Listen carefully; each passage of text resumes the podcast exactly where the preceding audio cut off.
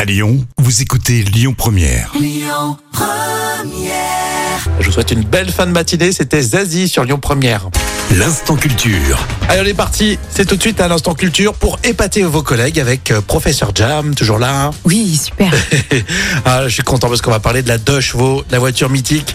Est-ce que vous connaissez le cahier des charges de la fameuse deux chevaux Alors, C'était en 1936, alors, le cahier des charges de la célèbre Citroën deux chevaux, euh, rédigé par le patron du constructeur de l'époque, Mhm. peut faire sourire, mais il était euh, très concret ce cahier des charges. Alors, tout d'abord, Oui. la future voiture devait pouvoir transporter un sac de pommes de terre ou un petit tonneau de vin.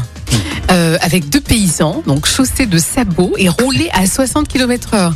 Et la deux chevaux devait être économique, alors 3 litres au 100, et pouvait être conduit euh, par une femme.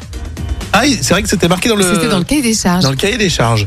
C'était pas si évident, je crois, à l'époque en Non. plus. Il faut se remettre dans le contexte. hein. C'est vrai, donc euh, et il était également précisé dans ce cahier des charges que l'esthétique de la voiture n'avait aucune importance et qu'elle devait Oh, coûter le tiers du prix de la traction avant. D'accord, donc elle devait être moins chère. Et notez, alors déjà, en ce moment, on paye tellement cher le carburant 3 litres au 100 km. 3 litres au 100, ouais, ça fait rêver hein.